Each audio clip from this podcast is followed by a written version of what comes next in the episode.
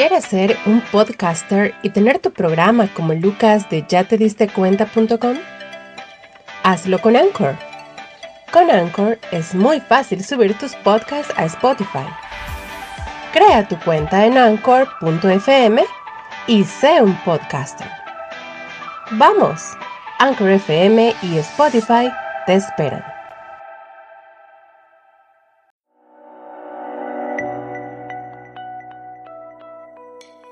Cinco formas en las que la nueva normalidad está cambiando nuestras vidas. ¿Ya te diste cuenta que la nueva normalidad ha entrado de forma disruptiva en nuestras vidas? WN Nueva Normalidad Wuhan, 31 de diciembre de 2019. Las cosas ya no serían como tradicionalmente habían sido, y un cambio a velocidad vertiginosa se acercaba dejando a su paso mucho dolor y sufrimiento. Ahora, después del embate del SARS-CoV-2, que provocó la primera ola de la enfermedad denominada COVID-19, comenzamos poco a poco a dimensionar el cambio disruptivo que dicho evento ha traído a nuestras vidas. A toda velocidad, hemos visto pasar frente a nuestros ojos el tránsito de la normalidad a la nueva normalidad en tan solo unas semanas. Pero ¿cómo la pandemia, el gran confinamiento y la era digital están moldeando la nueva normalidad? En este artículo te presentamos cinco formas en las que la nueva normalidad está cambiando nuestras vidas. Número 1. Las videollamadas. Quizás seas parte del grupo que antes no hacía videollamadas o solo muy ocasionalmente, por variadas razones, preferías las llamadas, los mensajes de texto, las notas de voz o mensajes de audio.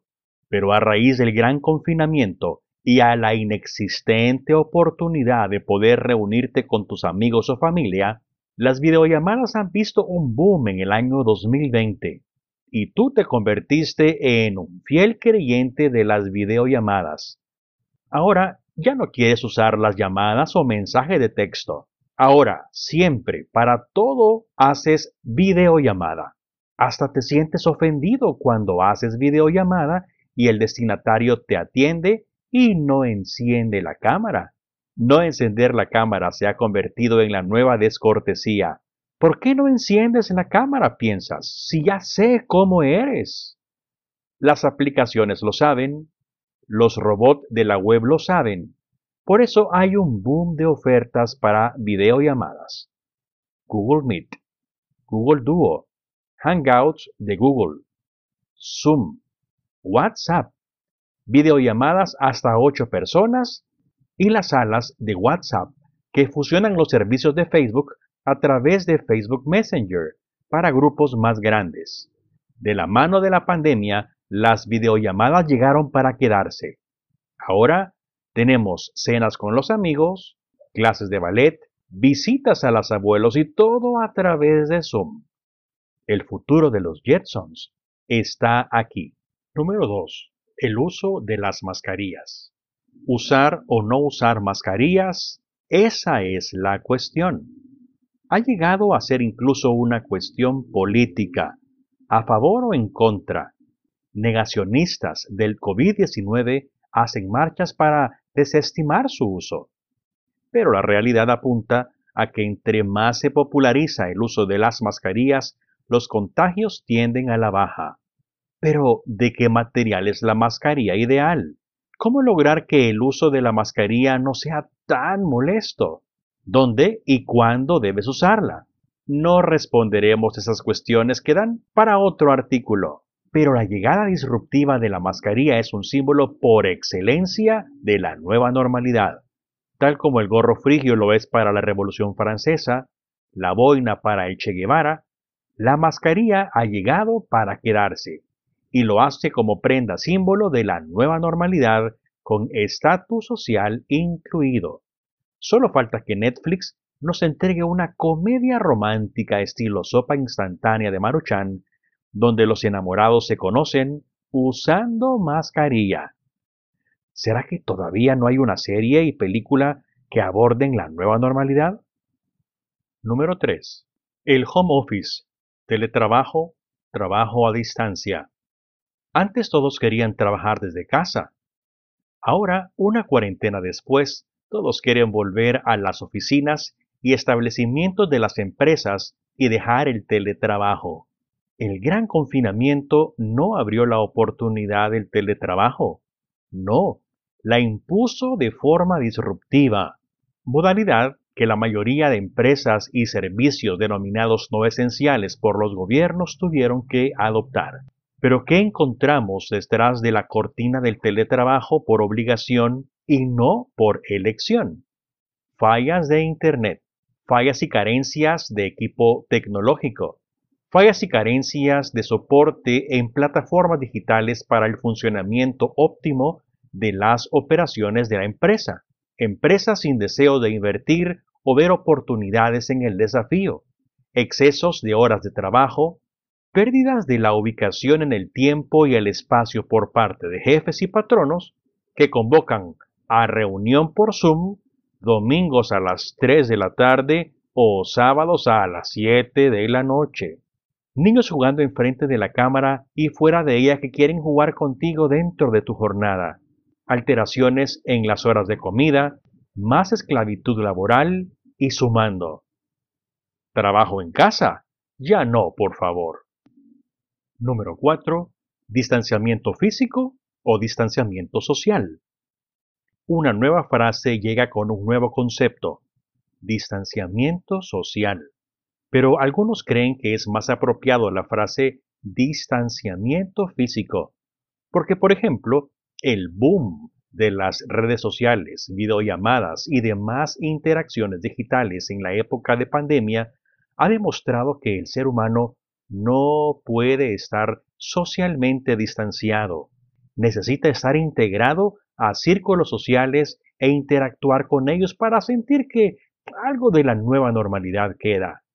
Además, tomar distancia social también podría interpretarse como el alejamiento de las necesidades sociales de la comunidad y personas que nos rodean. Por ello, lo que ha subrayado la pandemia es la necesidad del distanciamiento físico. La razón es que para este virus el ser humano es el vector. Si te acercas, abrazas, le das la mano a alguien, puede ser que o recibas el virus o lo pases. Así que como mínimo recuerda, 2 metros de distanciamiento físico y saluda sin contacto físico. Número 5. Transformación digital o el segundo renacimiento digital. Renacimiento digital pudiera llamarse tu capítulo en la vida en los años 90. Quizás creaste tu primera cuenta de correo electrónico en Hotmail o Yahoo. Quizás conserves tu cuenta de Yahoo. Lo haces con cierto cariño por el acervo histórico guardado que te sirve como cápsula del tiempo y que encuentras al navegar por tus viejos correos de los años 98 o 99.